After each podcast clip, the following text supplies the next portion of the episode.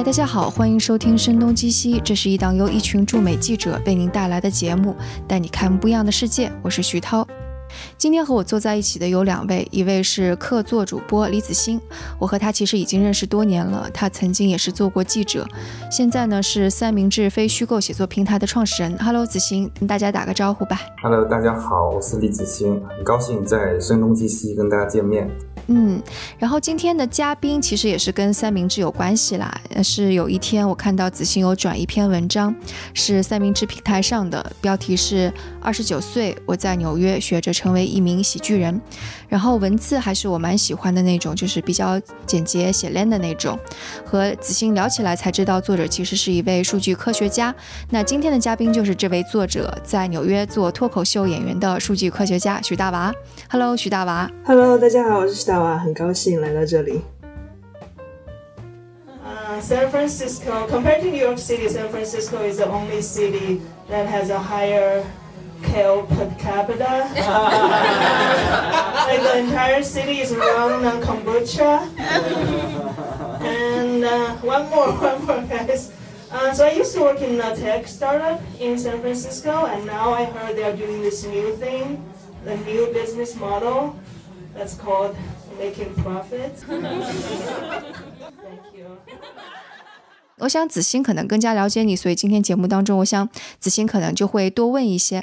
但是我实在忍不住先要问一个问题，因为我看到你的名字，我就想到了 Trevor Noah，他在中国被称为是崔娃，所以都是娃。你的名字跟他有关系吗？我很想说是有了，但但其实我这个名字是很多年前同学帮我起的，就是大概我十四五岁的时候，然后就不知道为什么就一直沿用了下来。现在跟崔娃正好也是有一点联系，算是一个就比较可爱的巧合吧。算也算是你跟崔娃的缘分吗？对他的脱口秀我也蛮喜欢的。嗯，我也很喜欢他。我其实有点好奇一个问题，就是我看到可能有人比较咬文嚼字的讨论这个脱口秀这个定义。他说大王做的这个 stand up comedy，他说不是脱口秀，脱口秀是 talk talk show，是是可能崔娃什么 daily show 里边那种的。那这单口喜剧那个那种是另外一种艺术。在美国怎么看待这两种形式，或你自己呃认为的脱口秀是一种什么样的呃艺术形式？对，其实我也觉得。内心有一点小纠结，因为我自己也觉得脱口秀这个翻译不知道怎么阴差阳错的就搭到 stand up 上。其实我心目中认定的脱口秀，我觉得就像你说的，更多的就是 talk show，而且更多的是都还不是通称的脱口秀，而是美国它分白天的和夜间的嘛。嗯，像推娃这种，呃，包括早期的什么 John Stewart 啊，Stephen Colbert，呃，都是那种夜间的脱口秀。那其实，所以现在把这个两个放到一起说。我觉得也没什么关系，因为国内我觉得并不存在所谓的夜间脱口秀的形式，至少现在看来，就尺度很大的那种。对，所以把它翻译成 stand up 也行。那你是什么时候呃，所谓进入这个脱口秀这个圈子的？我做脱口秀观众的话，其实很多年了，就是我之前在北京念大学的时候就接触，当时不大白话就是那一批人翻译过来的，就开始接触。但那个时候接触的是就是 talk show talk show，呃，我真正开始自己做是大概一年多前，刚刚搬来纽约的时候，也不知道是为什么，就是就看别人演的爱好也那么多年了，但真正是到纽约之后才想着自己要开始做，可能就是因为我觉得是纽约，它你可以做的那个成本真的太低了啊，到处都有开放麦 open mic。然后，呃，身边坐的小朋友也很多，呃，当时也是有了鼓起了那么一点点勇气。然后第一次讲下来之后，就觉得，呃，完了，这个东西有点上瘾，然后就开始一直做下来。I am, a, I grew up as a only child in my family. Anyone else here? Yeah. Oh yeah. Wow. So you're weird too. and uh, apparently you want the attention too. so it's, it's weird. It's weird growing up. 哎，但为什么在旧金山没有？因为我知道旧金山也会有这种开放麦啊，还有一些课程啊之类的。呃，就旧金山其实也是喜剧氛围，其实还蛮好的，虽然比不上纽约。因为因为就是脱口秀，比如说像崔娃的秀。 他们其实都是有一批背后的写手在后面嘛，所以我当时想象的是自己是崔娃的一个写手，就想象着他把把我写的笑话讲出来。就比如说有一天，就你看到他讲了一个段子，然后觉得这个前提不错，我如果我要自己写，怎么重新把它写出来？所以当时对我来讲，更多的是一种写作的训练。那所以写作写段子，你一直在写是对，就？段子，包括什么幽默的短文啊、小品啊这种之类的。你在北京的时候就开始写段子了吗？呃，在在北京倒没有，在北京就是主要是看段子。我觉得在北京的时间是我真正开始接受就是美式的这种脱口秀的启蒙的一段时间吧。当然，脱口秀其实本身也都是很有自己的 bias，比较像主流的脱口秀的主播什么的都比较 liberal 嘛。但那个也是我一方面了解美国的幽默的文化，然后一方面也是通过那个窗口来了解美国的政治，然后包括什么他们关心什么议题什么之类的。我觉得我是花了很长一段时间才意识到，原来自己其实也有很强的表达欲望的。但你平时说话好笑吗？是开心果那一类的吗？我觉得也不是，我肯定不是那种就是哇班上的呃 class clown，就是那种肯定不是。我觉得我现在有一部分朋友可能还是会觉得很惊讶，因为我觉得我从小可能呃可能到高中之后开始转性了一点，但其实一直都是保持着那种好学生，然后很很冷静，你知道，就是很一本正经的那种形象。我觉得我还是算偏内向的那种性格，所以其实我觉得有很大一部分原因，我为什么一直没有意识到自己有表达欲望，就是对自己的定义，可能二十五岁之前都觉得我是一个内向的人，就是在台上很风光的样子，感觉那种好像内向的人就不能做。呃，其实也是因为看喜剧演员，就是看他们的表演看多了之后，呃，我记得印象很深刻的有一个喜剧演员叫 Mark Maron，All right. I like to judge. I'm a judger. I hate when people say, hey, don't judge, because I think you don't take away my hobbies. 他就讲到自己其实是一个非常内向，然后非常生活中非常内敛，然后平时有很多很深自己思考的人。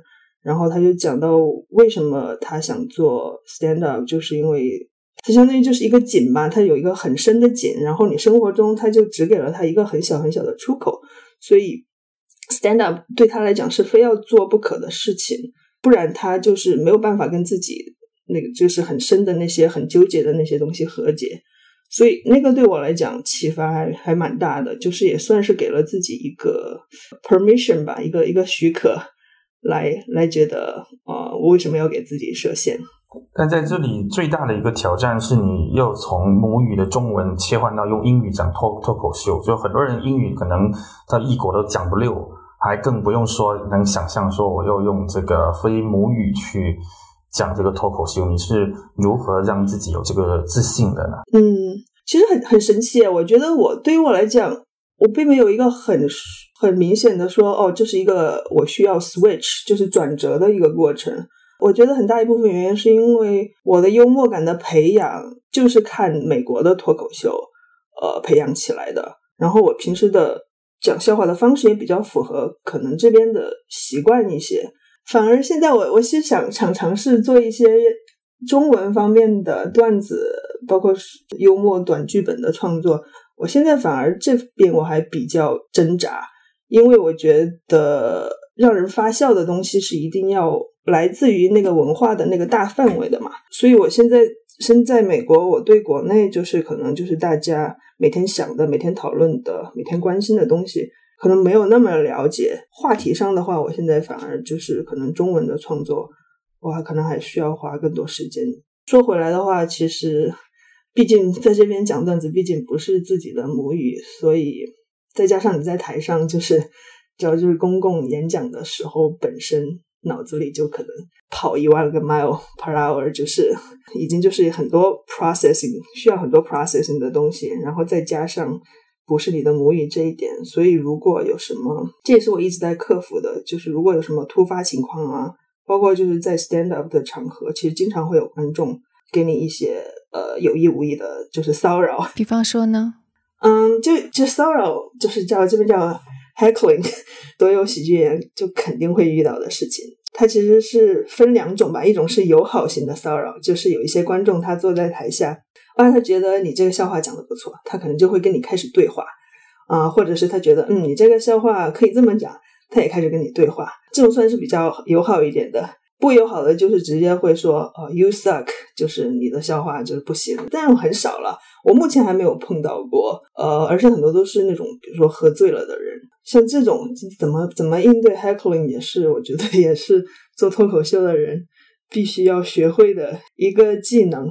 呃，在那个时候我就觉得哇，如果这是我的母语的话，感觉就会容易很多，你就可以游刃有余的应对一些。所以我现在就是碰到那种情况，我还是很害怕的，就是只能每次祈祷它不要发生。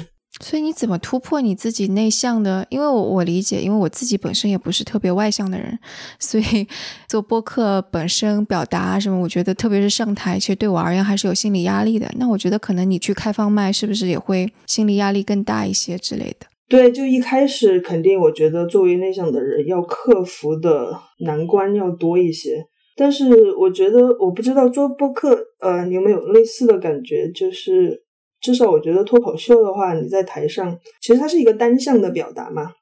而且我觉得内向，我觉得对我来讲，反而可以把它转化成优势，就是因为我花很多时间，就是想那些自己觉得有意思的事情。呃，因为其实很多时候大家发笑，是因为你触动到了他们其实可能认同的一些东西，或者说他们平时在想但是不敢讲出来的东西，所以内向的共情能力更好一些吧。那你一般就要准备多少个笑点、笑料才能够这个上场，这个壮这个胆？就是说我去今晚要去演出了，我可能要准备个二十个，还是多少个包袱，然后来看看现场会多少个会响，这样子是吗？或者是我想象啊？呃，对，这其实也是看看不同的 show 吧。呃，就纽约其实它其实还蛮有意思的。我自己的感觉就是。布鲁克林，包括 Queens 那边的喜剧的表演的场合，大家通常都会更 diverse，然后年轻的人会多一些，然后大家也都会比较呃支持你一些，就是容易让他们发笑。那在那样的环境的话，我会尽量去尝试做一些就是新段子的尝试，就是有风险的，就是扔出去可能一个笑声都没有，但在那样的环境，可能就是尝试的压力会小一些。啊，那有一些环境我知道就是。会严苛一些，其实其实那种环境也更应该去世了啊。Anyway，但但有有一些秀可能你会知道啊，我这个秀我必须要 kill，就是 kill，就是说必须要获得满堂彩。这个秀我必须一击制胜那种是吧？对对对对对，就是比如说比如说我要表演给这个 club 的 owner 看，那这种秀的话，你就要把自己最好的段子拿出来。嗯，而且我觉得，尤其是曼哈顿的喜剧的那些 club，我不知道这种生存模式还能维持多久。可能疫情之后一切都会变，但至少现在大部分的 club，就是这些俱乐部，都是靠观众的酒水来赚钱的。嗯，他必须要求上台表演的 comedian 就是要有那种 handle 整个 room，然后让人可能七到八秒就必必须要有笑声。保持观众那种兴奋的状态，然后他们才会就是一直在这里消费。所以其实很多那些 club 的主人，其实他们比如说在后台，他都听不见你的讲话的内容，但他其实就是在 count 你的，就是在数你每隔几秒就有一个笑声。所以那种环境的话，就是你就必须就是要完成笑声 KPI 的感觉啊，那真的是 KPI，真的 就是就都不不光是你段子的内容了，而且就是你说话的速度啊什么的，就要保持这种嘣嘣嘣嘣嘣这种笑声，要要要要击中他们的感觉。所以所以那个时候就是，我觉得那个就不是一个尝试新段子的呃舞台，而且是你要拿出最好的，而且不仅要最好的，还得把它组织成就是。很合理的那个 format。嗯，我还蛮想听听你说你第一次去参加开放麦的那个经历的。对，就是去年，因为我之前就是一直知道说开放麦很可怕。那一天是我是在上班，就是我我尽量是不想把自己把这个第一次去开放麦这种事件想象成很神圣，就是说哇赴死的那种感觉。所以那天我其实是上班，呃，上到一半，然后就觉得嗯，今天活儿比较少。待会儿下班去哪儿呢？要不就去讲个开放麦吧，反正自己段子也准备好了。啊还有一个好处就是，我我当时上班的那个地方是在华盛顿广场附近，附近有就是有一条街，就全部是很多喜剧的表演的场合。然后我就觉得，好吧，我这样就就去，然后就是也是找好了地方。我我当时提前半个小时就去了，我后来才知道没有人会提前那么早去的。嗯，很多人都是先去就是 sign up，然后确保自己能够早点上去，然后他们 sign up 之后就把自己名字写上去之后，然后他们就走了，可能就去吃饭啊什么的。我当时就去写了，然后就在里面坐着等。本来之前不紧张的，然后在那等着等着就越等越紧张。然后后来就陆陆续续的有人进来，通常尤其是在曼哈顿的表演场场合的话，百分之九十的人都是白人男性，所以其实到后来我每到一个场合，如果有就是同样的有女生，呃来表演的话，大家都会心照不宣的，就是点头打个招呼，这种就是啊还好你也来了那种感觉。嗯，那天那天的话是有一个女生，然后但她也是看上去就是在这个。这个行业混了很久的那种人，他就是本来我还想去找他聊个天什么的，但感觉他也没有想很想要说话。就 anyway，就反正就是感觉我就是快要上台之前，就心理活动就很多。然后怎么说那个表演的那个氛围，呃，其实还蛮能够代表就是曼哈顿的那种大部分开放曼的环境，就是那种很阴暗的、很不起眼的。就是某一个酒吧的那种，或者是剧院的那种小角落，通常情况下都没有什么观众，嗯，然后就是很有点寂寥的那种那种表演场合吧，跟想象中的那种，比如说大家是麦瑟尔夫人里面那种满堂喝彩，或者说很多人在那儿很开心的看你表演的那种 那种氛围还是很不一样的。开放麦的话，观众我觉得有观众就很不错了，然后。大概就十来个吧，就十人以下，我觉得，因为因为他那个大部分的场合其实面积都还蛮小的，就通常都是表演者十几个，然后可能剩下来就是给观众一些位置，就不像说纽约比较大的一些喜剧的表演场合，像什么歌坛式俱乐部，还有 Comedy Cellar，Comedy Cellar 算是最经典的一个表演的地方，像那些的话，其实是比较大，可以容下可能近百人、上百人的。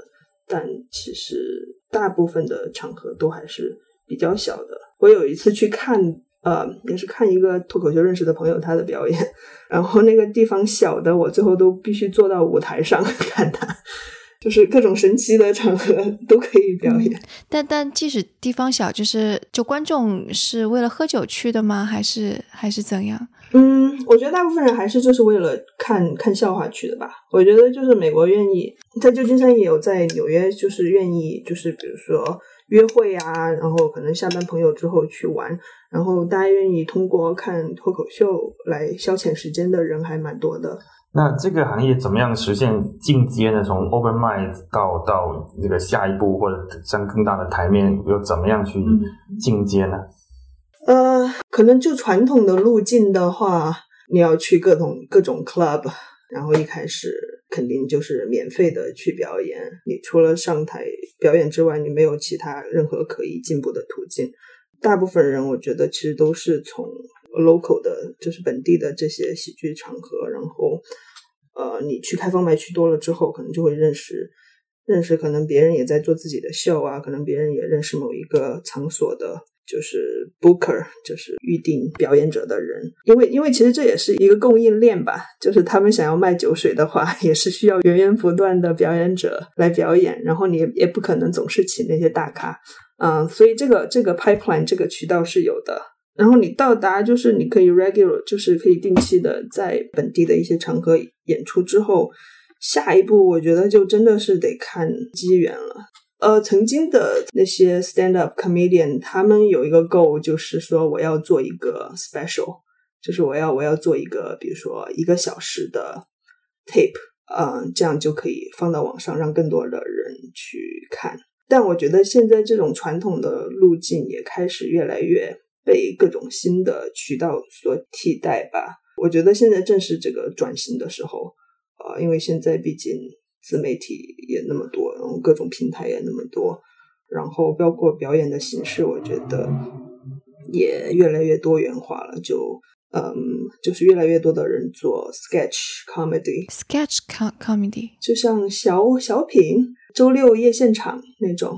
嗯啊，我不知道国内看的多不多，就是呃，对，就是一个短的剧本，然后那种幽默的剧本演出来。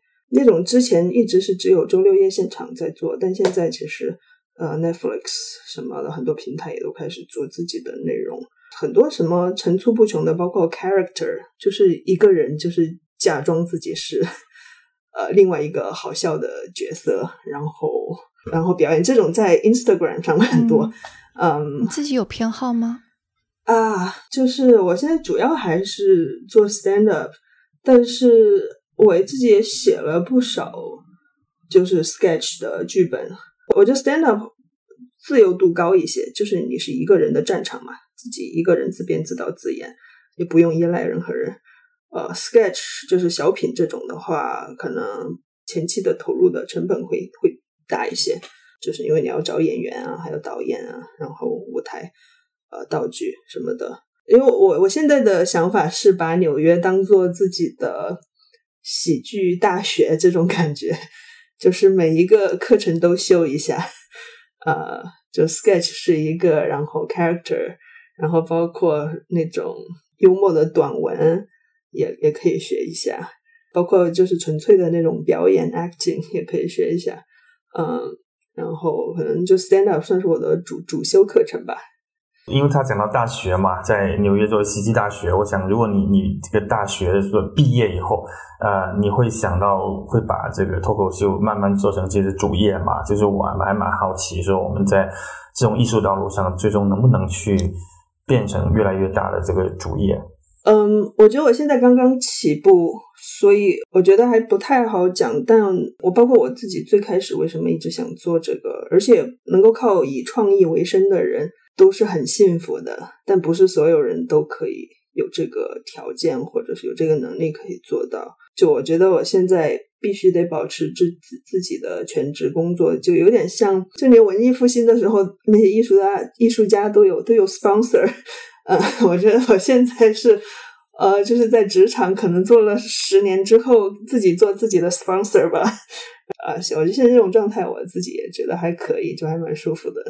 比比如说他那个 Booker，他们能给你一场能给你多少的报酬吗？这个可以说明行情是怎么样，我们来判断说他大概是说你怎么样能养活自己。如果通过这个的话，哇，头几年你是不可能通过这个养活养活自己的，就包括那些你可能看着觉得就是已经一些有有一些小有成功的人，光靠你去就是这种表演，那报酬都是很低的，呃，就一场可能就几百块钱。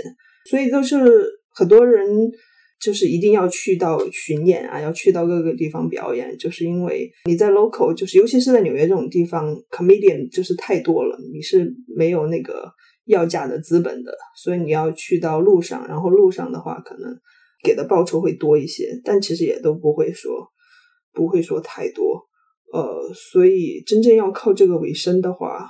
应该挺难的，除非就真的是做到了像 Ali Wong 这种级别的人。嗯，很多喜剧演员做了很多很多年之后才 quit 掉，才辞掉自己的全职工作。你刚刚那个说自己开始写段子啊什么的，因为我知道我有朋友是特意去学了一下，上了一个班儿啊之类的。你是有去学吗？还是就自己写？呃，我有学过。嗯，我来纽约之后。呃，就立刻给自己报了两个班，一个是去学表演的，然后一个就是去呃，也不是写段子的班，就是是一个类似于收钱的那种开放麦吧。就他不会教你写段子，但是你可以每一次去呃把段子讲出来，然后那个老师会给你反馈，包括同事同班的同学也会给你反馈啊，像那个 workshop 一样的。对对对，就是。对于我来讲的话，就是算是一个 baby step，就是一步一步的克服自己恐惧的这种感觉。就是因为那个环境的话，比真实的开放麦可能环境会会更友好一些嘛。但你报了表演，就说明其实那时候你已经非常想要去尝试这个事情了，是吧？就你后来的那个一拍脑袋去开放麦，其实前面你已经给自己铺垫了很多了。是是是，那肯定是。毕竟我我当时拍脑袋去开放麦。之前其实也已经写好段子，想好要在开放麦上怎么写了。嗯，就也是跟你说你自己会觉得自己比较内向有关系，是吧？我觉得有的。嗯，就是可能外向的人可能就觉得，可能他没准备好，可能就会去了。嗯，但你怎么会上瘾呢？就是因为我刚刚听你形容你第一次开放麦的经历，说那里的地方也比较阴暗，人也不是很多，反馈也不是特别好，但怎么就会说上瘾呢？而且你看你你也说你自己比较心里打鼓，又很紧张之类的。嗯，对，就是我我觉得是站到站到台上之后，当你把自己心里把第一个笑话讲出来，然后听到下面有笑声传回来，那个感觉。呃，我不知道怎么描述，就是很开心，就觉得，嗯，就是觉得哇，这种东西打动我，原来不是存在于我自己的想象里，而是，而是有人能够理解我这种感觉。我觉得有点像上瘾的感觉，就是因为每一次你都会经历那种肾上腺素狂飙，就是在在表演之前，对，然后然后你就觉得，哎呀天呐，我为什么要来这里？我为什么要？把自己弄这么惨，然后在这等着又害怕。但你上去之后表演完，就是哪怕你就是效果平平都还好，就都无所谓。就是你表演完之后就觉得哇，还好我来了，就是那种感觉。所以就是那个一个循环，就是我觉得还蛮神奇的。我很多时候都是我去完一个开放麦之后，觉得哇，这个好爽啊，然后就赶紧 赶紧拿起手机。就是去找下一个呃有开放麦的地方，我觉得这纽约就是纽约这一点就是特别好，就是到处都有开放麦发生，而且呃你知道就是公共交通也特别好，就是你坐着地铁就可以去去下一个地方。哦，所以你一晚上可能会去好几个开放麦？嗯，对我最多的一次一天去了四个吧。哦天哪！但我觉得这个不不持久，因为毕竟还要上班什么的呃。所以，所以也就是就偶尔、偶尔、偶尔，怎么怎么弄一次。嗯，哎，你还记得你讲的第一个让别人发笑的段子吗？啊，我记得啊，那个段子是什么来？就是纽约，你知道，就是地铁上都会有很多广告，然后我就记得我讲的那个那段时间有很多那个床垫的广告。然后，Casper 吗？对，就是 Casper。啊，然后我讲的那个段子好像就是大意就是。为什么所有的床垫公司都觉得要为我的失眠问题负责？大概意思就是这样，就是为什么不是我的爸妈，为什么不是我的朋友，而是我从床垫公司那里感受到了温暖啊？我们没有报以笑声。好的，嗯，没关系，嗯，大概就是大概就是这个大意。那有没有那种就是结束之后你会觉得特别沮丧的那种经历呢？也挺多的，就是就冷场肯定是经常发生的，就没人笑。对，就因为你你去开放嘛，你就是要试自己的各种各样的点子，你可能想了一百个笑话，里面可能只有一个好笑的。呃，我记得有一次特别沮丧的一次表演，是因为有一个笑话，我可能前一天讲了，在是在布鲁克林的一个场所讲了之后，就效果特别特别好。然后我就对那个笑话很有很有信心。然后第二天到另外一个场所讲，就真的是鸦雀无声。哎，为什么呢？不知道，就可能笑话很多时候，我觉得写在纸上，它的内容只是一部分吧。很多很多时候可能都只是很小的一部分。你在台上怎么演绎，你的 timing 就是你的停顿，包括你当时紧不紧张、松不松弛的状态。呃，观众其实都是能够很敏锐察觉到的。我觉得，如果你紧张，或者是你你这个 timing 弄错了，他们就不会笑。呃，再加上那天其实观众也很少，对，所以就就真的完全没有任何反应。我当时也是觉得难以置信那种感觉，就当时在台上就有一点慌了。那次那次对我来讲就是打击还比较大的，不仅仅说是因为因为没有反应吧，更多的是对这个有一点。不解，对，就是就措手不及的那种感觉，是吧？对，就而且就是你没有办法解释。我觉得就还是自己理工科的思维吧，就觉得这个没有一个合理的，就是那种呃变量来来导致它，就你们找不到一个合理的变量来解释这个原因。在台上慌了，你会怎样？就还得继续继续说下去啊，就照着写的段子接着往下走，不可能，不可能跑下来。嗯，但后来后来就觉得，哎，也习惯，就是这种情况，其实也没什么大不了的。但我觉得，觉得你真的挺厉害的。我就觉得第一次开放麦有紧张心态下，我肯定想着，哎，我要跑走，我肯定会有这种想法。跑走之后怎么办啊？就是对你说的也对。然后下一次就更加难了。是啊，是啊。San Francisco is like the gay capital, but it's a city full of Pete Buttigieg. Um, and for the rest of you, you probably won't get my next few jokes, but I trust me, they're hilarious. San Francisco is very cold, and it's cold the year round. Like the only se- the only place where season exists Starbucks. 因为我大学学的是通信工程，然后其实我一毕业就知道自己不想干这个，但是也是花了很长时间开始开始找自己想做什么作为职业，也是花了很长时间才找到做数据，然后觉得这块还自己还蛮喜欢的，所以就是工作上的话，我觉得现在还好，就属于 enjoy，然后也不讨厌，但虽然没有觉得说我想要把这个变成自己终身的理想，而且我觉得数据分析。有一些思维其实也可以用到开放麦上，就比如说，就是数据里面你可以做 A/B testing 嘛，就是你 你你你你有控制变量，然后你有就你开放麦其实为就是你一个最大的目的就是说去测试自己的消化，然后你一个消化在一个场所呃不行，你就可以就是调动一点，然后到下一个场所，当然这不是完全的，就是。理想的那种控制的状态，因为你没有办法说保证，呃，下一个观众的集合，呃，不，下一个场合跟前一个一模一样，你也不可能让同样的观众坐在那里听你讲第二遍，但是你还是就是有办法，就是能够就是尽快的让自己。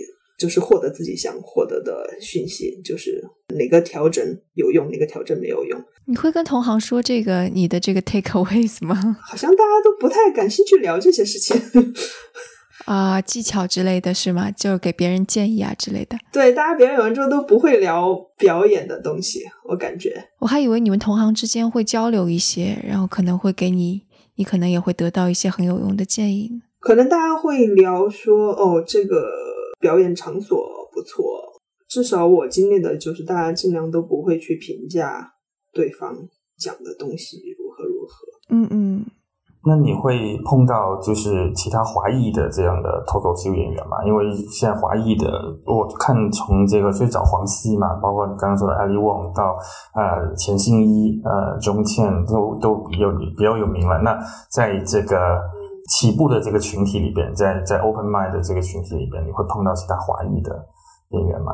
碰到过两个啊，那也不是很多。跟我一样，就是就是中国人过来讲的。华裔的话，相对多一些，就是华裔美国人，但也就肯定还是少数的状态。对，我看你在一一次表演中，好像一开场就说，因为你是少数族裔，然后。再加上酷儿，或者 这个身份让你本身就很有话题性，对吧？就是你你会觉得这种身份在呃，在美国的这个表演当中，跟观众的互动当中，本来就本身就充满了这样的可以去发挥的这些地方嘛。嗯，对，就是也是通过做这个开始强迫自己，就是审视自己的身份吧。就是我存在这个环境里，标签那么多，我到底。是谁 这种问题？我觉得这种身份有一个优势是观众会觉得好奇，就是像我这样的人，他们见到的表演者毕竟还是没有那么多，所以当你站到台上，他可能前五秒钟就是全场的注意力都在你这里，就是大家想想看，哎，这个人到底到底是是谁？但因为这种陌生感太强烈了。那怎么能够快速的跟大家就是达成连接，然后来讲自己想要讲的东西，还是就是需要有技巧的。就因为因为因为不是所有的观众都知道一个中国来的移民的孤儿的女性的经历是怎么样的。如果我一上来就讲自己一些很 personal、很自我的一些。经历他可能先铺垫一下那种哈，对，然后但是你铺垫，你又不能光在那儿铺垫，就是像回到之前说的，就是你必须还得有笑话揉在里面，对，还得好笑，嗯，对，就就感觉这个好难啊。但在纽约，你只要骂川普，大家就都这个能回应啊，就是一加上川普对是移民啊，对少数主义做的骂川普，我觉得是最容易的笑话了。就有的时候你都不用写段子，直接把他的话重复一遍，大家就会笑。在疫情之前，我很少讲川普的笑话，但发现就是我开始宅在家之后，我反而就开始写更多川普的笑话，也不知道是为什么，可能就是因为现在每天就只能看他在新闻上呃乱讲吧。槽点有很多，你忍不住就想吐槽。啊，真的是，就是比毕竟情绪喜剧也是情绪发泄的一个很好的很好的方式。但你现在就没有地方可以去讲了，对吧？就基本上还是自己写。对我现在花差不多是八分八分写，两分演吧。演的话可以在就是就是也是 Zoom 的 Zoom 的 mic。啊啊，Zoom 现在就变成了 Zoom 麦。是的，对我我其实三月刚开始纽约就是 lockdown 的时候，但大家都很难过了。而我我特别难过的一点就是，我三月底本来有好几个秀都我都是准备了很久想要表演的，然后就全部都 cancel 了。里面就有一个秀最后放到了线上，但就是线上就真的是很多东西你就还是传达不出去吧。嗯，我都能想象，因为平时开个会在 Zoom 上都很尬。是吧？而且而且 Zoom 上，我不知道，就是有的时候你 mute 不 mute 也是一个很纠结的地方。你会逼自己吗？就是说我每天要写多少个段子之类的。会啊，当然我是给自己定这样的目标，但自己也没有没有特别好的遵守，就是一天要写十个段子这种。哦，一天十个，天哪，你定的太高了，这是因为 定少一点是吧？可能可对啊改成、改成一天一个段子，应该坚持下来会好一些。哎，你嗯知道我最开始想的就是应该给自己定一天一个段子，结果你一下就说了十个段子，比哦是吧这好多。就因为因为这个命中率很低啊，就是你写十个不一定有一个好笑的。所以你你你高产的时候就是能够一天出十个段子或者更多，是吗？呃，是然后这也是常态，就其他的人也是这样子的常态是吗？就必须每天都要写这么多段子，保持一种高产嗯，我觉得是的，就是啊。就是你得把那些糟糕的东西先扔出来，那些好的东西才会出来。尤其是我觉得刚起步的你，其实你浸泡在喜剧这个环境里，你听到的很多笑话，可能都是被人讲过无数遍的。呃，所以一开始呃，就是那些老调陈词，然后你可能自己都意识不到，你就得一直不停的把这些东西糟粕给挖出来，那些可能渐渐的你才会期期望说偶尔会有一个就是发光的东西出来。所以，所以我就我觉得我现在还是比较串就比较相信这个这个过程，就是不停的呃往外挖的这个过程。所以有的时候一开始我还会纠结，就觉得哇写出来的都是什么鬼，但后来就觉得嗯就没办法，就就你就不停的写呗。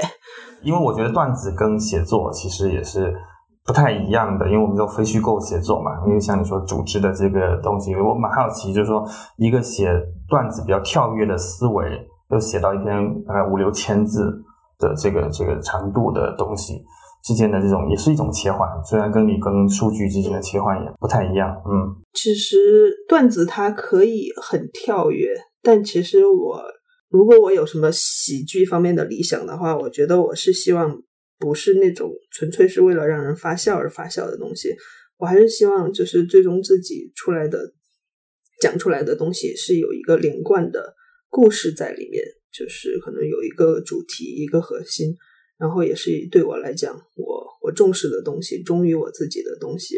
然后把它讲出来。这样来想的话，我觉得其实写作跟喜剧创作，就是写段子的话，其实可能来源的那个点是一样的。呃，我我有一个很喜欢的，也是一个 comedian Aisha Tyler，她现在是演员了。哦，她现在还是怎么犯罪心理里面演演的一个角色。Anyway，她就是讲了一句话，我早就是一开始做脱口秀的时候，对我影响还蛮深的。她就说。其实一开始做喜剧、做脱口秀的时候，你会觉得哇，我只有八个笑话好笑，那那那八个笑话就非常珍贵。呃，不管它到底是不是忠于我内心的声音，不管它到底是不是代表我，那我都到哪儿都要去讲，因为一开始你笑话啊好笑的东西很少啊，那是无可厚非的。但其实你做到一定阶段，你生活你就会发现，你需要好笑，但好笑并不是最重要的东西，不然你就真的是一个小丑。呃，其实喜剧里面最重要的东西还是那份真实感，就是其实让观众回家然后还能想起你的段子的，可能都是真正打动到他们的东西。可能这样的喜剧，可能才是更是我想做的吧。哎，你会看国内的这些脱口秀呀之类的吗？嗯，我最近几个月开始看了啊，我看了一个是那个笑场，就是就是那几个人，就是呼兰啊，然后嗯，呃，就很多，忘记那个李诞啊之类的是吗？脱口秀女王那个是是谁来着？思文，对，思文，呃，还有她老公，啊、就看看他们讲的那些，嗯，你感觉怎样？我觉得挺好笑的，就 感觉跟美国的风格还是不太一样。这点我还蛮喜欢，就国内脱口秀，我觉得故事性更强一些，大家就有一点那种娓娓道来的感觉，而不没有、啊呃，而且我觉得国内的脱口秀放到这边肯定是很多都达不到那种哇每每十秒就要有一个笑声的标准，但我觉得就也无所谓啊。但你知道，就是采访到现在，我觉得你跟我想象当中的脱口秀演员还挺不一样的。啊，是吗？对，因为我身边有那种说话特别好笑的，他就是平时在微信里边说个话或者冷不防说一句，他就要你你就能想象东北人一定要说到你笑的那种。哦，就是你今天你更加像一个数据科学家的感觉。呃，你知道我之前在预想呃采访的时候，我在想，嗯，他会抖一些包袱出来，我得怎么接这个包袱？我还有想这个事儿。哦，是这样子啊，没有没有没有，就就其实有个预设而已，但是我这个预设是错的。啊感觉也现在也不不能冷不丁突然抖一个包袱出来，感觉也比较做作。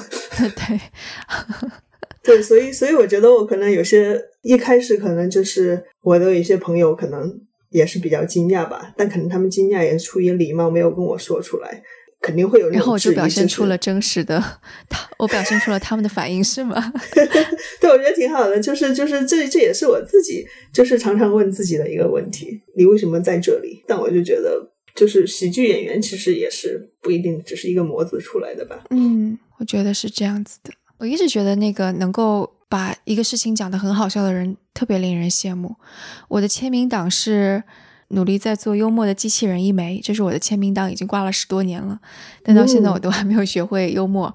然后我这次访谈下来，我想我可能就是因为没有每天写十个段子，然后也从来没有想过自己有勇气去去去讲开放麦。哎，不过你这个挂挂出来，你一开始挂上去肯定是有一定原因的嘛，而且这个措辞也挺有意思的啊。为什么是机器人呢？就是因为觉得自己可能思维比较偏理性一些，然后也有人说我说话没有什么感情，但是那个时候没有人这么说，是我做了播客之后有人这么说的。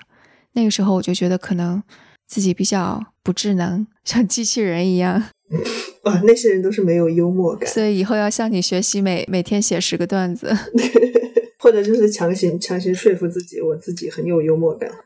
然后每次都要强行在我的播客当中强加幽默，呃，强加段子，让听众不得不接受我一点都不好笑的笑话。没有，我觉得你挺有幽默感的啊。我这是在在试图跟上这档节目的笑的效果，就能够感觉到这种强强凹的效果出来了。诶，所以你你做到现在，就是你有总结过，比方说你得到过的最好的建议啊，或者你自己总结出来的关于讲脱口秀最好的建议吗？有的人会给我建议，但我觉得我自己都 用不上。就就是他会给一些，就是说，哎，那个，就是有的时候跟观观众互动啊什么的，他就会说，哦，你你其实就你就不应该鼓励这个观众，让他继续说下去。就有的时候我会忍不住想要，就是他就有的时候观众说了一些东西，我会忍不住的想要去回应他们，他可能就会给这样这种类似的建议。但我觉得这个不太好操作吧，可能更多的是属于呃精精神导师层面的建议，就是看 看那些我喜欢的喜剧演员他们的 podcast 啊，这种他们讲的一些东西。啊，对你提醒我了，我也去可以去听脱口秀的 podcast，好像我还没有 subscribe 脱口秀的 podcast 呢。你有推荐吗？像那个 Mark Maron，我觉得就可以去听，他还挺多产的，他就是我最一开始说的那个内向的喜剧人，他做这个做很多年了，然后他也是第一个在美国吧，就是在 Podcast 火起来之前，呃，最早期做 Podcast 的人，是哦，那个 Conan O'Brien，Conan 就是他也是他是那个 talk show，就是脱口秀脱口秀的主持人。也是在这一行做了三十三十多年吧。他有一个秀叫《Conan O'Brien Needs a Friend》，他是那种真的是天生天生就很 funny 的人，而且他每一个你讲的每一句话，他都能帮你转换成段子。所以看听他的 podcast 是就是我觉得还蛮。发现自己不停的在笑，哎，我把子欣给撂边上了。子欣不好意思，没有没有，我我蛮我其实也蛮好奇，那个就是呃，大王，你你的爸妈有听过你的表演或看过你的这个 video clip 吗？就是一些呃视频啊，他们虽然可能不能听懂，但他们有知道你在从事这个事情吗？呃，他们知道我在表演，但他们不知道我表演的是段子。呃，我觉得我现在还不太敢。因为我会聊很多跟我父母相关的内容，就是在段子里面，就所以我现在还没有想好怎么怎么怎么把这个这个讲清楚。然后有一天你就发现你爸妈学英文了，嗯，等他们到达那个词汇量的时候，可能呃那个时候我也就放开了吧。嗯，这个是不是你还暂时没想做中文的脱口秀的一个顾虑啊？哎，我觉得你这个分析的很有道理，我自己都还没有没有想到这一层。嗯，不过我我最近也是就是宅在家里，我觉得也也开始开始开始想着是不是要试一下中文的东西了。哎，是吧？是吧？我特别想听。国内有什么虚拟的那种？麦克，我觉得也可以，也可以去参与一下。哎，除了让你更加大胆之外，你觉得脱口秀要让你变成了一个不一样的人吗？我觉得有，就是会更直截了当的表达自己想要的东西吧。就可能之前在沟通上会给自己设一些线。诶，为什么你在写作的时候，我看到的反而是一种很冷静的那种文风，而不是一种就是戏谑的？跳跃的那种文风哦，那可能就真的不是，我觉得我可能就不是一个戏谑的 跳跃的人。但你在做喜剧啊，所以可能我现在喜剧上的偶像都是不那么跳跃的偶像吧。OK，像呃。像比如说阿里万，我就觉得哇，他好跳跃，但我就觉得有的时候我就不太 get 到他。嗯，哎，不过就反正这次采访下来，我我我也能够理解那个文风是更加符合你本人的性格的。就因为我也看了其他人的文章，我会觉得你的文字是首首先你的结构感很强，然后我觉得你每每一部分要讲的什么东西。感觉是很有重点，然后非常简单，就把你的意思表达的非常清楚。反正我我挺喜欢的，就我我喜欢的就是用短句简洁就能把事情讲清楚，而不是绕了一大圈子，语言非常呃华丽，把事情讲。讲清楚的那种，然后你就属于我喜欢简练的这种，所以我其实对你的预设，我觉得你可能因因为又看到你是个那个数据科学家，所以其实不用讲科学家，猜测 自己说自己科学家，感觉是己感觉像在卖假药的一样，就是也不是喜剧科学家。你知道最开始的时候，我说那个在纽约呃做脱口秀的数据科学家的时候，我那种感觉就特别想说，不想做将呃不想做将军的厨子就不是好士兵的那种感觉，是吧？那懂的懂的，就小时候想做科学家，现在还真的梦想实现了呢。啊，那今天也非常感谢大娃还有子欣给我们带来在纽约讲脱口秀的故事，谢谢谢谢。那关于这期节目，大家有什么想法，都可以给我们留言，或者写邮件，或者在 Telegram 群中。告诉我们，那我们的邮箱是 etwstudio@gmail.com，我们的网址是 etw.fm，所以无论是 Telegram 读者群的地址，还是打赏的方式，都可以在我们网站上找到。那我们下次节目再见。